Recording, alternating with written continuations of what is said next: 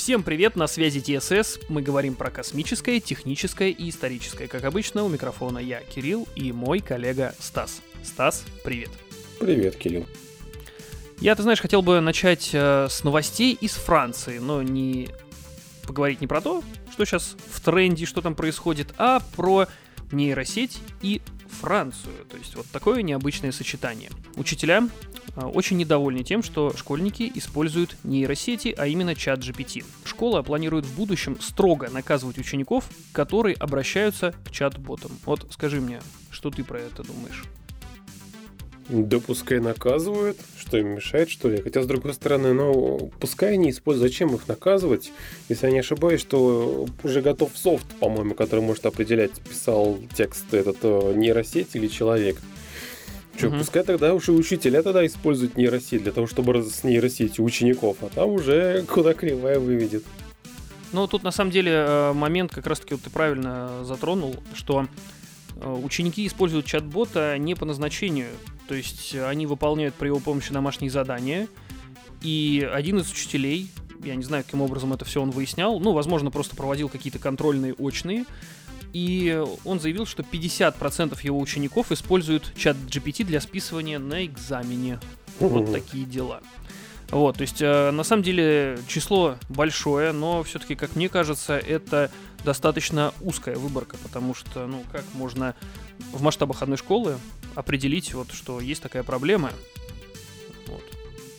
Ты знаешь, вот сейчас я что подумал, да, я понимаю, почему они это все дело тормозят. Можно просто, как бы, знаешь, э, надо поставить какой-то блок на чат GPT, чтобы его не могли бы использовать, допустим, несовершеннолетние там еще, потому что, uh-huh. ну, если ты не научишься в школе хотя бы излагать свои мысли грамотно, то ничему хорошему это не ведет, во-первых. Во-вторых, к чему тогда придет этот человек, когда, который будет во всем полагаться на нейросеть, которая будет за него что-то писать, за него все будет высчитывать. И, не знаешь, это будет чем-то напоминать, э, есть такой фильм «Идиократия», когда он пришел, в больничку от этого будущего, рассказывая о своих болезнях, а перед ним сидит девчонка, вообще там, знаешь, просто ну, просветленный разум, ни одной мысли. И перед ней просто нарисованные картинки у человека э, с болезнью человека. И она по, по его описанию пыталась найти нужную картиночку, чтобы нажать и записать его к нужному врачу. То есть, ради бога, пускай используют, но потом люди, я не знаю, смогут ли потом эти ученики, которые вырастут, потом хоть как-то излагать свои мысли, как-то мыслить э, не шаблонно и не обращаясь по каждому поводу к чат GPT там и чему-то подобного. Ну, пускай, пускай. Пускай Я балуются. тут с тобой согласен, что многие ведь используют, как говорится, и в хвост, и в гриву э, чат GPT, потому что ведь я считаю, что запрещать ничего не надо. Нужно это все адаптировать, э, потому что ну, запрет, как мы знаем, ведет э, наша страна, страна явный пример многим таким инициативам, которые идут из 90-х.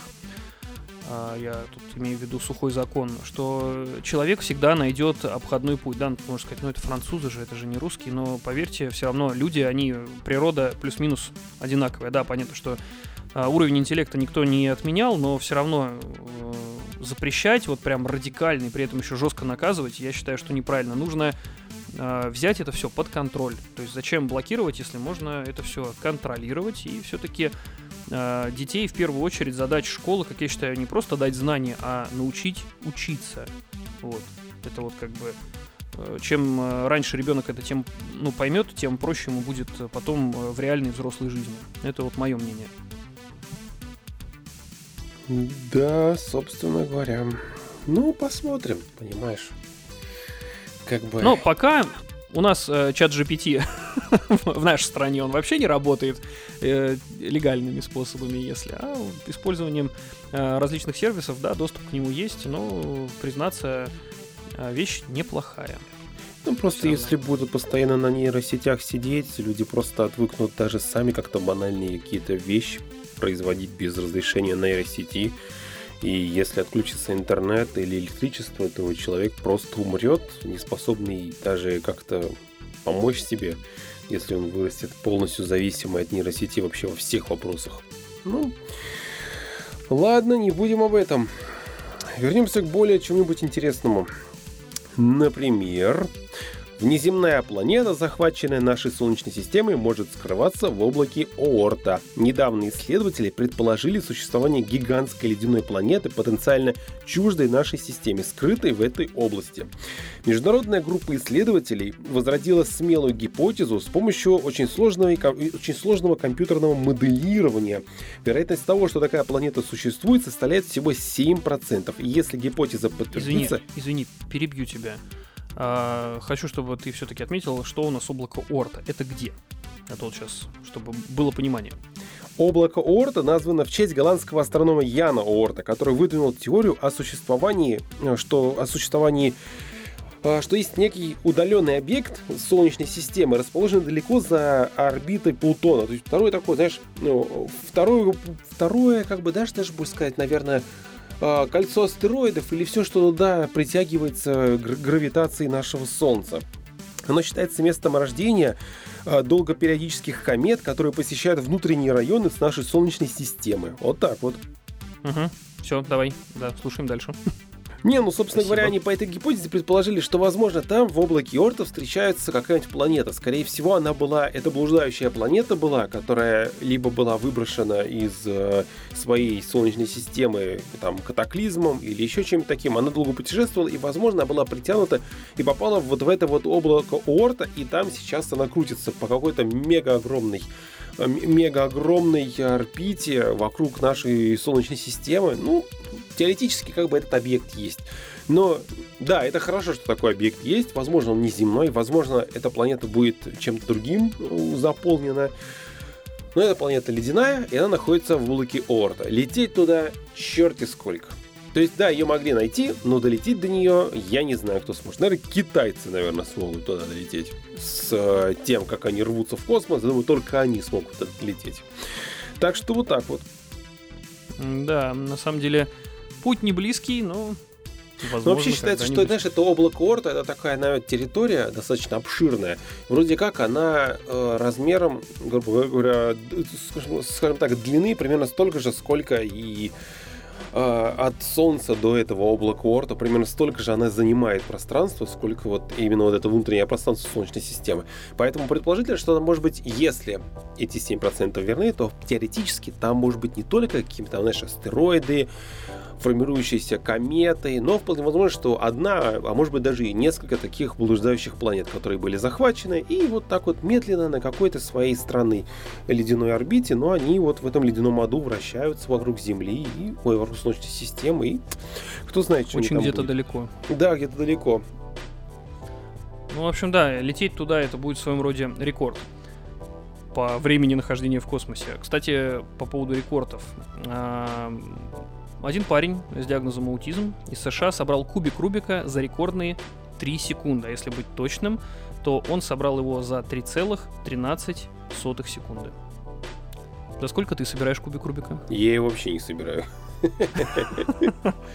Признаться, у меня тоже с этим э, не то чтобы трудности, я не ставил перед собой это цели, что вот прям надо собрать кубик Рубика. Я в интернете смотрел э, ряд видео. Там, оказывается, есть свои секреты по сборке, то есть там я глядел, что типа надо двигать верхний ряд, потом э, поворачивать ряд, который у тебя в левой руке находится, вот тоже и вот так вот типа по рядам, по рядам, по рядам, то есть там просто ну такое монотонное повторение, и, в общем там рано или поздно кубик Рубика соберется. То есть, ну да, да, потеря ну, вероятности рано или поздно его соберешь. Да, да, да. Ну в общем э, есть ряд э, разных видеоинструкций, кому интересно, можете посмотреть, но вернемся к нашей новости все-таки. То есть рекорд, э, он такой уже был, то есть это не то, что прям какой-то такой дикий прорыв, потому что, как я уже сказал, собрал он кубик за 3,13 секунды, а в 2018 году э, житель Китая Ешенду собрал кубик за тоже за 3 секунды, но только 3,47 секунды. То есть э, борьба прям идет на просто какие-то вот э, я даже не знаю, как, как измерить это время. А вот предыдущий чемпион, он был нормальный или тоже аутист? А вот ты знаешь, э, здесь про этой информации нет. Но суть в том, что э, тот, кто установил рекорд, он, ему сейчас на данный момент 21 год, и кубиками Рубика он увлекается практически с младенчества. Mm-hmm. Собственно, тогда врачи установили диагноз аутизм. И дали совет родителям по выбору занятий для развития мелкой моторики. Ну, в общем, родители как бы дали ему кубик Рубика, и просто развивающая такая игрушка стала э, для этого парня прям настоящим хобби. При этом врачи заявили, что это устройство поможет развить его социальные и коммуникативные навыки. Ну, в принципе, как бы то, что он пошел уже на конкурс, я считаю, что это подтверждение тому есть. Вот. Э, и, кстати, есть еще такой э, термин, сейчас новое слово спид-кубист. Ну, то есть два слова спид это скорость, а куб, ну, куб, кубист, понятно, типа речь про кубик. То есть это люди, которые собирают кубики, рубики на, кубика, кубики Рубика, прошу прощения, на скорость. В частности, а, вот этому молодому человеку, про которого мы сейчас говорим, принадлежат мировые рекорды по сборке больших кубиков. То есть кубик классический это 3 на 3. Но он э, хорош еще в сборке кубиков 4 на 4, 5 на 5, 6 на 6 и даже 7 на 7. Вот, ему требуется некоторое время на изучение кубика перед сборкой, ну, то есть он, понятно, он анализирует это все. А затем его пальцы начинают просто молниеносно двигаться, и сторонний наблюдатель не успевает уследить за ними. Ну, то есть, как бы, э, можно посмотреть, конечно, видео, э, закрепим его в группу, но там прям рекомендую сразу замедлите видео, потому что парень просто метеор настоящий. А, ты знаешь, я не удивлюсь, что это, это не просто какой-то аутист, у которого проблемы с социализацией. Я не буду удивлен, если это мальчик с Саванта на самом деле.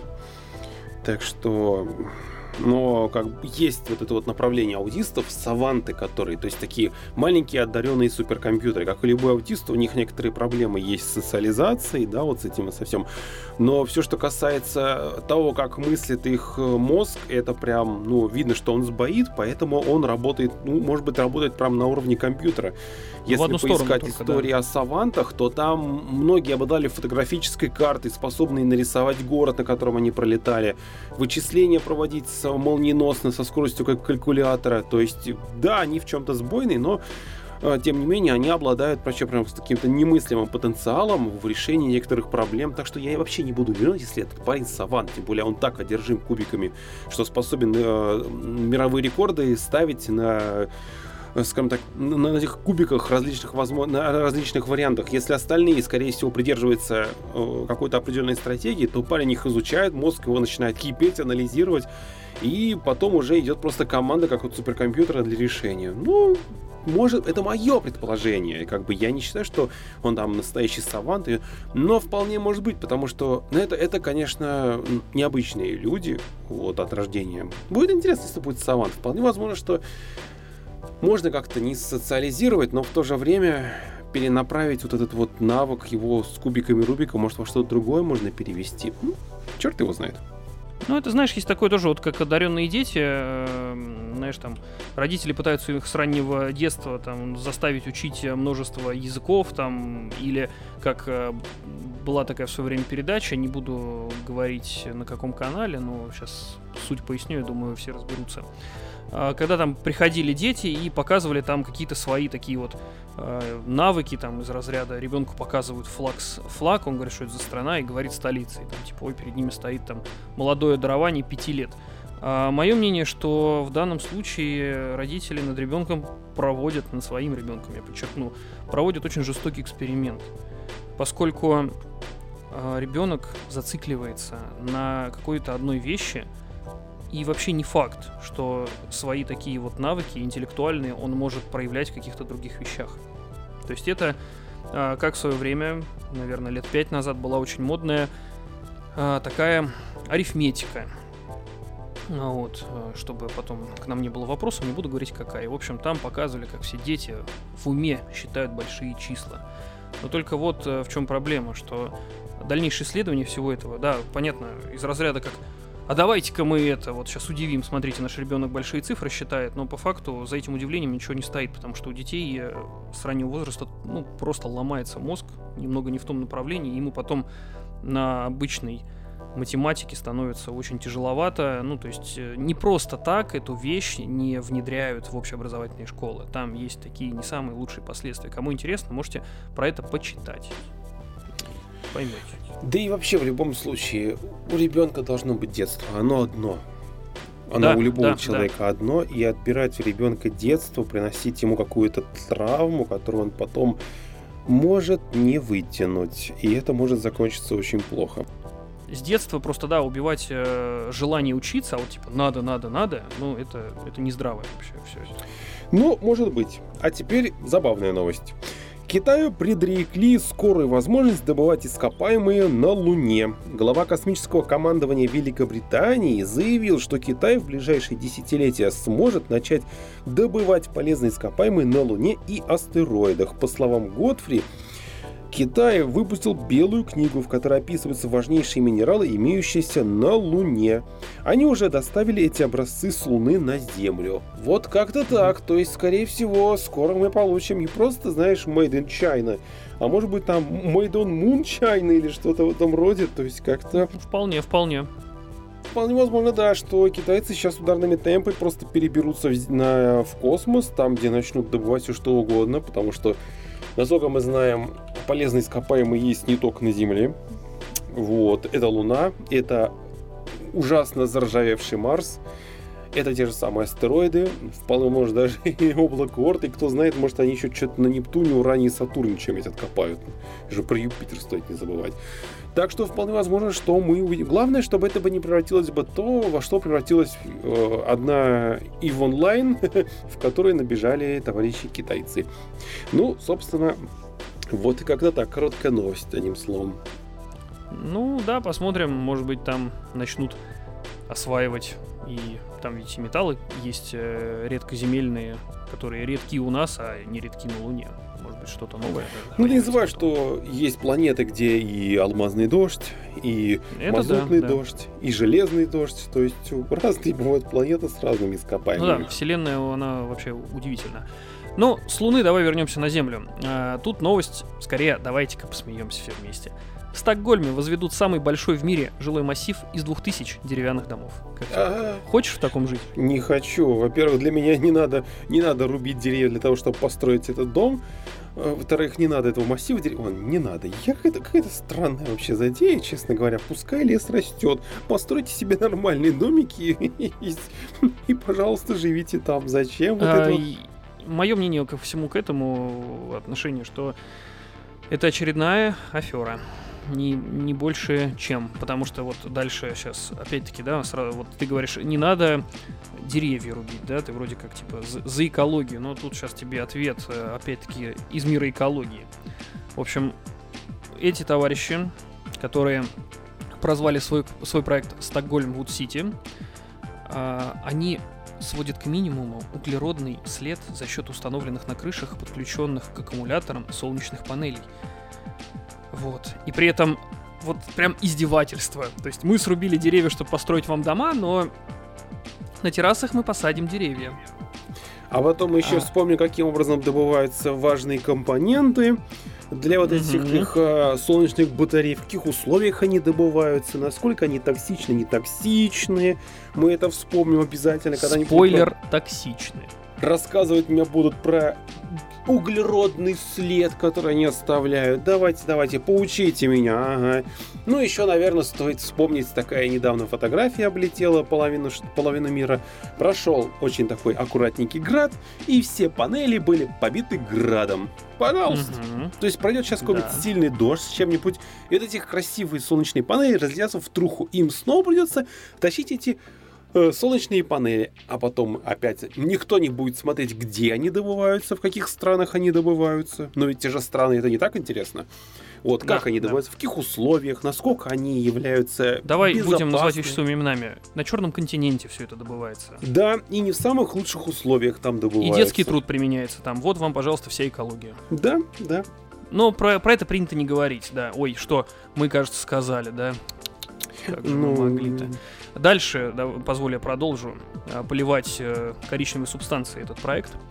А, авторы также заявляют, что дома хоть не деревянные, но они гореть не будут, потому что противопожарная безопасность а, в общем, там вообще на высочайшем уровне. Все материалы прошли специальную обработку, а будущие здания будут оснащены современными средствами пожаротушения.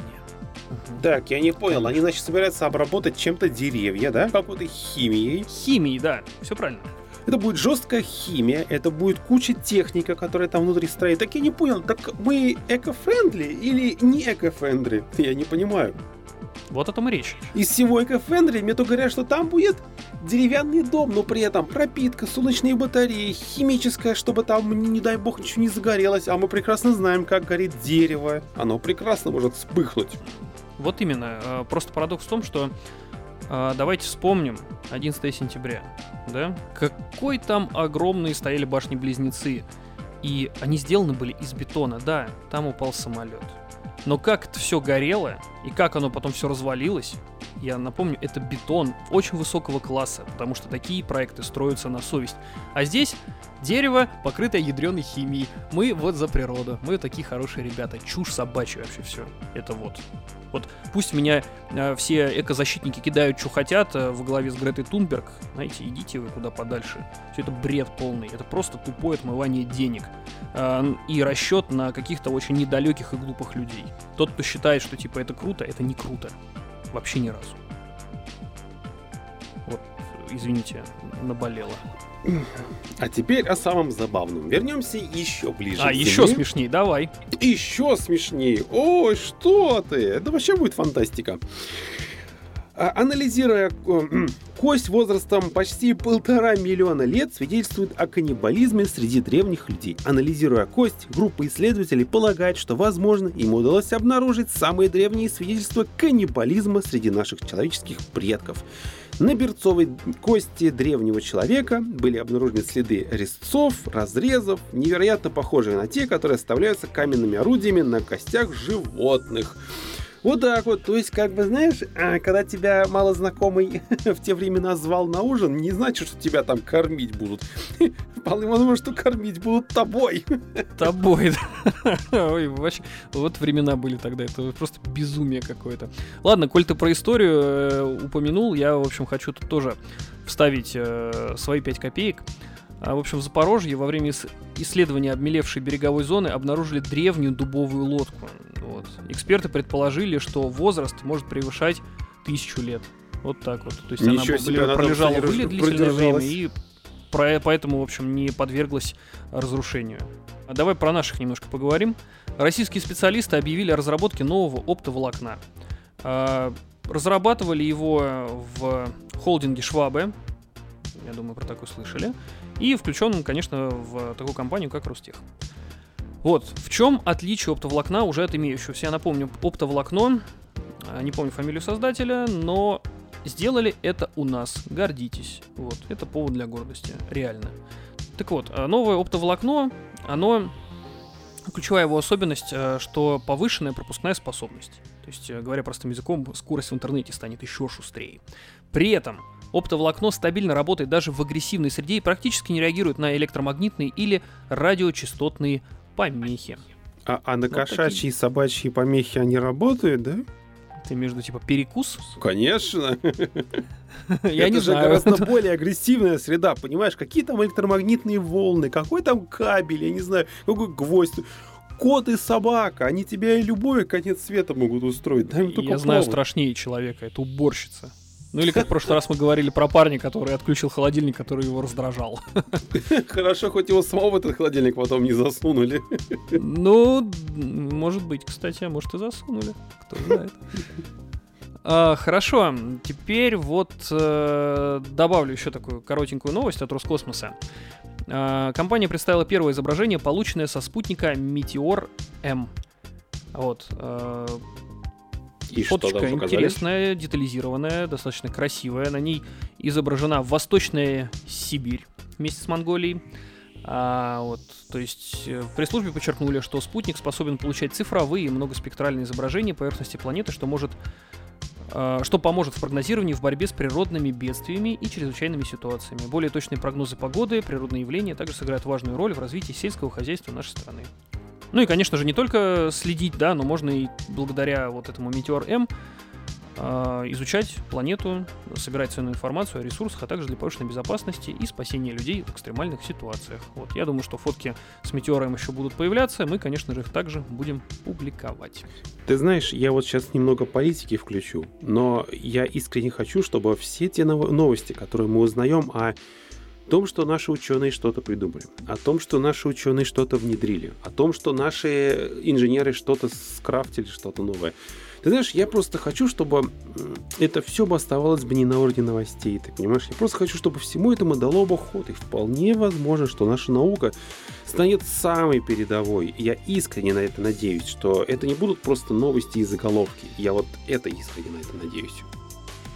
Ну, я думаю, что это делается не просто так, поскольку, знаешь, одно дело, когда рассказать про деревянные дома, да, что это очевидно, что просто по-русски говоря, распил, да, а здесь, э, пожалуйста, вот э, фотографии, вот кадры, то есть, да, там... Э, Кстати, про фотографии и кадры, но немножечко земель других. вот это мне понравилось на самом деле очень сильно, эта новость.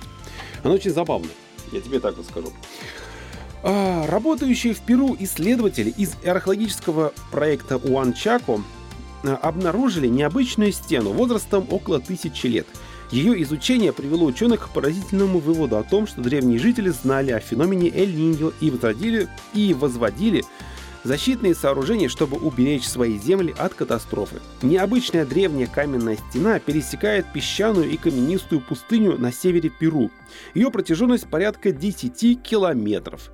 В исследовании археологи отобрали образцы почвы вблизи стены, а результаты анализа этих э, проб позволили сделать абсолютно новый и неожиданный вывод. Лабораторные исследования показали, что в почве рядом со стеной имеются паводковые отложения, причем следы наводнения ученые нашли только с одной стороны, с восточной. Это позволит предположить, что э, заселявшие в тот момент, то место э, народ возвели эту стену для защиты своих земель вовсе не от инков, а от наводнений. Представляешь, то есть люди То есть в то время у них был свой гидрометцентр, который такой, опа, скоро будет Эль-Ниньо. И товарищи, недолго думая, собрали 10-километровую 10 линию, которая э, отсекала, скажем так, потоп, вот этот от урагана, эту всю катастрофу, все это от э, других земель, чтобы они не затопили, не затонуло.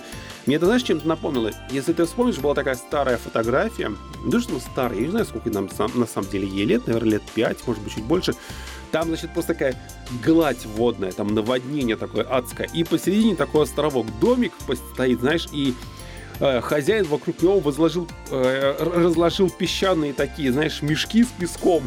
И он единственное у него такое место, которое, куда это наводнение, куда не все не залилось. Я видел эту фотографию, очень интересная. Ну, да, да, да, я понимаю. И вот здесь вот говоришь. товарищи э, в Перу решили что-то подобное, такую же стенку разложить, только на 10 километров, чтобы там вот, если моет, ну, пускай туда вот моет, чуть ниже, пожалуйста, по течению. Очень ну, интересная, интересная тема, и на самом деле. что 10 тысяч, это как дамба. тысячу лет. Да, по сути, это такая, не то чтобы дамба, но такая стена, которая, видимо, э, не давала этим паводкам, э, паводку всему этому проливаться дальше и затапливать землю. Ну, тысячу лет назад а люди уже как бы озаботились тем, что это, это будет не весело, давайте возводить стенку. Слушай, ну в те времена и так жизнь была непростая, тут несложно озаботиться, типа мы погибаем, посевы смывает, что делать? Надо стену возвести. Давайте стенку возведем. Ну, 10 километров, сколько примерно? Примерно сколько? Ну, примерно от отсюда и до заката. Типа отсюда и до конца рабочего дня. Да-да-да, примерно вот так вот. А завтра, и потом а повторить. продолжим. Повторить, да. Да, да, да. А, я тут немножко про стартапы хотел поговорить, но про стартапы не просто какие-то рендеры, а вот про реально работающие. Угу. А, компания Seacool D2, а, в общем, для дайверов изобрела интересную штуку. А, подводный скутер. Я думаю, что вдохновлялись они таким э, аниме и мангой, который называется «Атака титанов». То есть, если кто в теме, там э, главные герои к ним такие маневровые аппараты к попе пристегивали, и они там на парах на парах не с попы, конечно же. А, в общем, сжатый воздух, их там крутил, вертел по-разному, они могли там отрываться от земли, маневрировать, э, летать, как просто а буквально. А точно они не на том газе работают? Это... Да, слушай, Сейчас... ну столько газа не выделяется, давай так. Ну, кто знает, может быть, их много бобовых было. Нет, там викторианскую эпоху э, отыгрывают времен о, вернее, английскую, короче, Англия времен викторианской эпохи, вот сбил ну, викторианское повествование. Короче, вернемся к нашему стартапу. Угу. А, в общем, обычно дайверу, чтобы покрывать э, большие пространства, нужно плавать, используя там ножки и ручки то теперь э, руки свободны, можно там пощупать рыбок и, и прочих обитателей, которые, конечно же, добродушные по возможности, если сильно их не сжимать, я думаю. Так вот, э, и получается, что само устройство, оно пристегивается к поясу, и там два таких небольших мощных двигателя, причем, стоит отметить, моторчики работают под водой. Такие дела. Вот. И обеспечивают... Э, в общем, моторчики, да, подключаются к батареям, к электронным батареям, то есть литий-полимерные. И, в общем... А, сейчас вот по цифрам, чтобы не соврать, вот прям буквально читаю. А, каждое из устройств обеспечивает тягу 13 килограммов, что позволяет пловцу весом 80 килограммов двигаться со скоростью 7,2 км в час, не менее 30 минут. Вот. Также предусмотрены разные режимы. Скоростные и менее скоростные. Ну, соответственно, чем быстрее, тем быстрее заряжается батарея.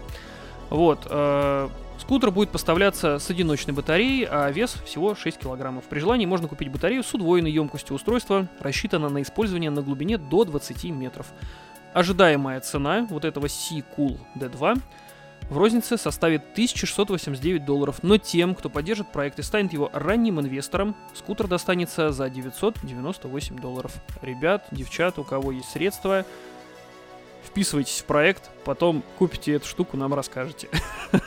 То бишь, ребят просто взяли уже имеющуюся такую игрушку и просто ее сделали более компактной. Я правильно понял? Ну, при этом еще ну, хотят... по сути, да. Ну, то есть, как бы, на самом деле классно. То есть, э, э, если уж так говорить, да, в цифрах, когда ты э, там гребешь условно, да, и ну, ты знаешь, я тебе вот, сейчас Кислорода скажу, расходуется больше, в общем. А здесь ты, типа, просто можешь насладиться нахождением под водой, а вот э, перемещение обеспечит тебе вот это устройство. Ну, просто, знаешь, как бы, я просто, по, по, по что говорю, то есть эти ребята, они просто взяли уже готовую вещь, потому что даже в старых фильмах такого э, товарища, как Кусто, были подобные агрегаты, но они не, при, не пристегивались к человеку, а ты просто их держал в руке. Именно так. В бриллиантовой руке даже такая штука была показана. Да, да, да. И, то есть они просто взяли и уменьшили эту вещь и просто сделали ее более компактной и прикрепленную к человеку. Ну, ты знаешь, на самом деле это в принципе логично. То есть э, э любая, любая технология, она развивается, как мы с тобой всегда говорим. Где-то она угу. упрощается, где-то она становится меньше, где-то она больше. Ну, просто люди, видимо, посмотрели, что есть потенциал у подобных э, игрушек и стали их развивать. Ну, почему нет, собственно говоря. Ты знаешь, я что хочу сказать, что цена вот э, там 998 долларов, ну, там, она достаточно приемлемая для людей, которые вот занимаются дайвингом. Потому что все это оборудование, оно само по себе не дешевое, а как бы 1000 долларов, ну, это, это нормально. Давайте так. Знаешь, я, и... я, я знаю, что, что ты фанат, я знаю, что ты фанат вот этого всего дела, име, имея в виду атаки титанов. Ты вспомни, как они первый раз летали, как их крутило и вертело. Да, я думаю, когда да. первый раз ты этот агрегат на себя нацепишь, примерно вот так тебя и будет болтать во все стороны. Но тут, смотри, еще какой момент, э, вот я к тому, что сейчас это устройство, ну там, да, вот если поддержать стартап, там, да, тысячу долларов будет стоить, но со временем технология все равно удешевится, и давайте так, а через некоторое время найдутся аналоги, которые будут э, как там быстрее, выше, сильнее. Ну, конечно, как с этими вот умными устройствами было, типа часов, то есть в первые же тоже не самые дешевые были варианты, а сейчас есть на любой да? вариант, на любой случай жизни, по любому желанию, и, пожалуйста, ну, так что и здесь, если оно пойдет в массы, оно будет популярным, конечно, у дайверов там, а может быть даже не у дайверов. Вот ты знаешь, вот захочешь ты устроить какой-нибудь там необычный романтический вечер своей девушки, а она у тебя не такая, что ей нужно там подавай Э, две свечки и там и жареную курицу. Может, она будет как-то более ближе к природе. И почему нет? У вас такие два агрегата, что мешает поплавать. По-моему, это, в принципе, тоже неплохо, знаешь. Ну, ты знаешь, я думаю, что даже это устройство можно использовать, вот, кто серфом занимается, да, или там сап-серфом. Угу. А, можно закрепить это как-нибудь, я думаю, заколхозить под своей доской и использовать э, как э, движитель, так скажем. Да, То такой есть... небольшой разгон. Да, я с тобой полностью согласен. Поэтому штука классная. Хочу. Ой. Так, а теперь, наверное, самое забавное. О, мне нравится эта новость. Немного жути наведем. Кровавая суперлуния совсем скоро в 23 году. В понедельник, в понедельник и среду на следующей неделе, ну, я имею в виду на следующей неделе, то бишь вот-вот, уже вот, жители Земли станут свидетелями интересных астрономических явлений. Полнолуние 3 июля ознаменует серию из четырех суперлуний подряд в 2023 году. А предположительно 5 июля мы сможем наблюдать пик так называемого кровавого суперлуния. В момент максимального сближения Луны и нашего, нашей Земли а, Луна будет казаться огромной, и при этом она получит кровавый... Кр... Нет, не кровавый, это слишком высокое. Красноватый окрас, за что суперлуния в народе называют кровавым. Ну а также, знаешь, чтобы не совсем страшно было бы, это ягодным и громовым. Так что, оба! Так что если ты на днях будешь выходить, а там будет как-то темноватенько, красноватенько, ты не переживай. Это не Иван Хельсинг, не, Иван Хельсинга надо вызывать, а можно просто понаблюдать необычное явление. Слушай, ты знаешь, меня как-то немножко пугает 23-й год, вот я тебе честно скажу. Тут у нас э, в Питере как-то жарковато, то э, тут недавно посмотрел, какая-то погода странная затопила нам юг. Ну, то у кого-то какие-то, у, кого-то где-то за границей целый э, концерт э, град спугнул, то есть, а теперь еще и суперлуния с кровавой луной. Слушайте, а может не надо? Давайте, давайте вернем пандемию. Я уже согласен на пандемию. Давайте просто ее вернем. Ну да, это, те времена уже, так знаешь, вспоминаются с теплотой. Это ну, как да, шутка да. такая. Типа в 2050, а, нет, в 2030 году ты типа в кармане найдешь э, маску который закрывал лицо в пандемию, посмеешься под своим противогазом. Типа так все хорошо более более жестокий вариант, более такой грубый, но мы не будем его озвучивать. Да-да-да. Слушай, я хотел бы закончить новость, у тебя все, я так понимаю, да? Да-да-да, закончим на сегодня. А, в общем, тут э, на этой неделе случился коммерческий полет от компании э, Virgin Galactic миллиардера. А, подожди, они Ричарда... тоже, они что, я так понимаю, это снова еще одна сосиска за 250 тысяч, тихо, да? Тихо, тихо, нет, тут все окей, все нормально. А, тут все окей, нет, да? Нет, ну тогда а, я прям в шоке. Отпусти тебя, Красная Луна. Вот. Э, короче, компанию эту сделал э, миллиардер Ричард Брэнсон. То есть у него авиакомпания Virgin. У него на самом деле много различных проектов. Дяденька такой прям это бизнесмен. И вот. Э, он свозил людей на околоземную орбиту. То есть, э, в чем вообще заключается вот это Virgin Galactic? Э, они берут маленький такой космический кораблик, э, крепят э, к специальному самолету. Самолет э, разгоняет его на определ... поднимает, ну, разгоняет и поднимает на определенную высоту. Потом этот маленький кораблик отстегивается и летит уже на определенную высоту. Ну, то есть, короче, ребята взяли и просто развили эту технологию. Если я не ошибаюсь, то вот эти способы вывести на орбиту, их э, еще в 50-х, 60-х разрабатывалось много. И запускать с носителя какого-то, это тоже разрабатывалась идея, поэтому, мне кажется, они просто нашли где-то, отрыли учебник по, по космонавтике, нашли такой способ и подумали, а почему нет, собственно говоря? Если у тебя есть возможность запустить самолет, и ты владеешь Virgin, этой вот авиакомпанией, так понимаю, это авиакомпания у него, да? То есть, почему нет? Если у тебя есть такая возможность приколхозить и попробовать в таком варианте, ну да, ты не можешь запустить тот же самый Союз, как у нас на, на, таких, на таких двигателях мощных, то почему не попробовать альтернативный способ? Как бы, почему нет? А, да, я тут с тобой согласен, потому что, ну да, союз-то его поднять, извини меня, не просто будет. А тут э, самолет, он явно легче. Так сама вот эта компания Virgin Galactic, она существует уже э, достаточно давно. Э, а, ее история начинается с 2004 года. То есть до этого были э, как бы полеты, которые экспериментальные. И вот впервые случился первый коммерческий полет. Каждое место на борту стоит от, 200, от 250 тысяч долларов до 450. Ну, а, то есть я был недалеко. Да. А, вообще компания в будущем планирует а, не просто иметь один корабль, а эти рейсы делать э, много-много, чтобы летали. А, взлетают товарищи, которые имеют такие состоятельные граждане, а, имеют деньги такие, на высоту 80 километров. То есть э, это получается как бы недалеко от космоса прям вот совсем чуть-чуть не хватает. А, и тут вот новость, как говорится, вообще удивительная. Вроде все прошло штатно, все прошло отлично, никто не погиб, к счастью, никто не разбился. Но, но, акции компании при этом упали. Ха! Ну, причем, может быть, ты знаешь, Причем снизились быть. на 18%. Ну, ты знаешь, это может быть работа каких-нибудь маркетмейкеров, которые прекрасно понимают, что это вполне может хайпануть хорошо, и сейчас, наверное, просто затариваются и ожидают, когда можно будет выпрыгнуть вверх в плюсе. При этом э, компания сама, э, Virgin Galactic, они уже сказали, что да, мы вот э, будем организовывать следующие полеты, и там ценник уже будет 450 тысяч долларов. Да, э, при этом около 800 человек уже забронировали себе места в будущих коммерческих миссиях. Вот. Но тут э, аналитики говорят, что, возможно, падение произошло, вот ты правильно сказал, что, возможно, просто затариваются люди, чтобы потом эта тема выстрелила. Тут я согласен с тобой, но есть и другое мнение, что э, помните, да, про Ocean Gate, который рядом с Титаником затонул. Э, вернее, Титан в компании Ocean Gate, затонувший рядом с Титаником. А, что типа сейчас ситуация на рынке такова, что инвесторы не очень верят э, в подобные проекты. Потому что, типа, вот у нас мы в него верили, а он взял и схлопнулся, извините, в прямом смысле слова. Я про сам Титан.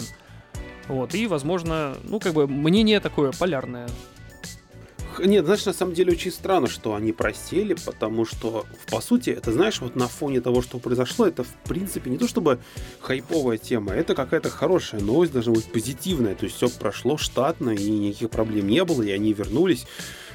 Это прям загадка. Ну, мое предположение, что все-таки кто-то начинает затариваться, потому что если уже 800 человек есть, это значит, что будут регулярные рейсы.